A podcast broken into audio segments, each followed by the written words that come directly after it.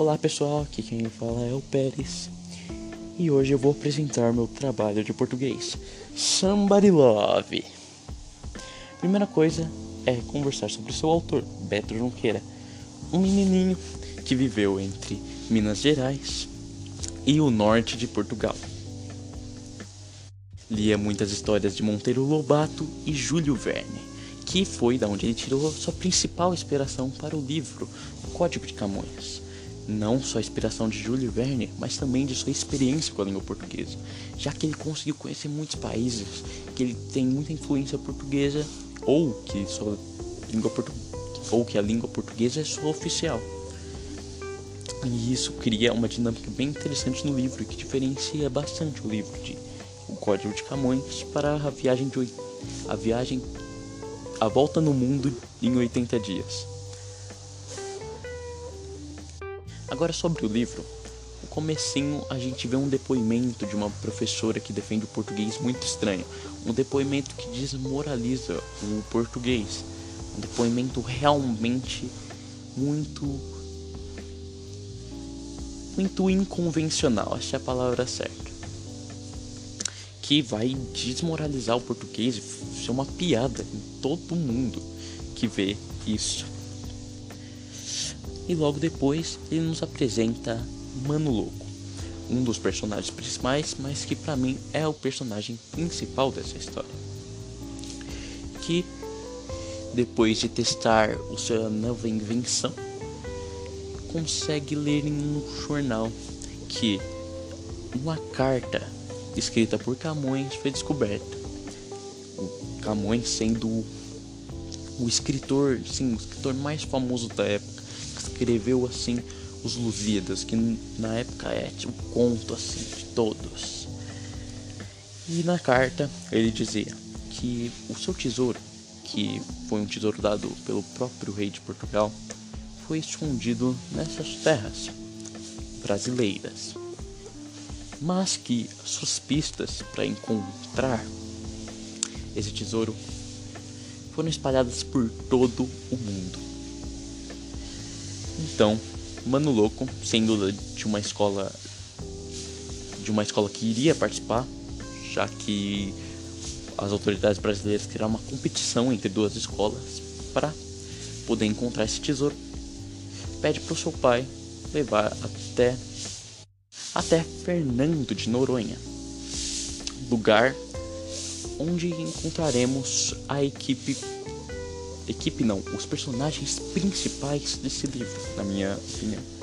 Que vai ser o professor deles, Alceu, se não me engano, a amiga dele barra crush, a Elo. É, a, quem vai ficar no, entre aspas, QG e vai dar as dicas e vai ficar monitorando tudo, Luzia. E seu amigo Toby, que quando estiver embarcando no avião vai passar mal e não poderá ir.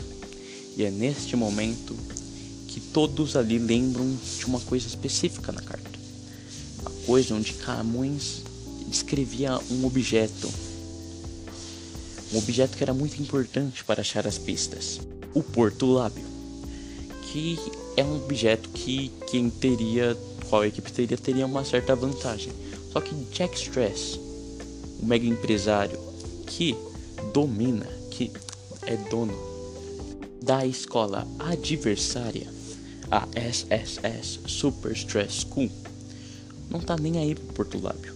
O que ele quer mesmo é vencer a qualquer custo para estabelecer Stresses. Stresses é a sua nova língua, a língua que ele criou, que ele quer que seja melhor que o português, já que ele diz que o português não é mais uma língua importante. Então, os Natos versus a SSS começam a volta ao mundo, passando por países falantes da língua portuguesa ou que têm grandes raízes na língua portuguesa.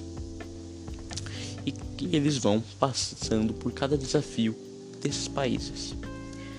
Agora, o que eu achei do livro? O livro eu gostei muito. Ele apresenta muita lógica, ele tem poucos plot holes, na minha opinião, que para mim estraga muito uma experiência de um livro, porque tem partes que talvez você nunca saiba se tiver um plot hole. Tem plot twists. É, a palavra plot é bem importante. plot twists bem interessantes, no caso, como da professora Felícia. Não quero dar spoilers, mas assim, né? É bem interessante. E no geral é uma experiência bem agradável do começo ao fim. E que para mim um ponto principal tem um certo desenvolvimento de personagem assim, é bem leve, mas tem. Eu gosto disso. Agora, por que você deveria ler?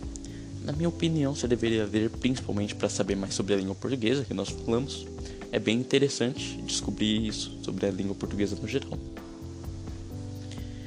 É, para mostrar como a língua é, portuguesa é importante até hoje, muitos duvidam disso, mas ela continua sendo importante até os dias de hoje. Para aqueles que gostam de romance, tem romance, um romance muito, muito enrolado, mas tem. E aqueles que gostam de aventura, para mim, este é um livro ideal. Um livro que a aventura é o DNA desse livro. É, as entrelinhas têm a palavra aventura. E é muito interessante essa dinâmica de eles irem de um lugar ao outro. Agora, para mim, as características que ele me mostrou sobre o português foram muito interessantes. Por exemplo, as gírias de cada lugar. Como ele vai passando muito lugar, por exemplo, todos os países da África que são falantes, por exemplo, Goa na Índia, vai até Macau na China. Ele passa por muito, muito lugar, você vai aprendendo muitas palavras. Essas palavras vão ser importantes para um plot twist dentro do livro, mas além disso, é interessante só de saber gírias de cada lugar. O português ele muda de cada lugar, não só gírias, mas também sotaques. Os sotaques são bem interessantes. Eles não são muito representativos dentro do livro, tipo, você não consegue no estereotipa um sotaque, tipo, você lê normalmente. Mas mesmo assim, dá para perceber que pelo uso das gírias, você já percebe o sotaque de cada um.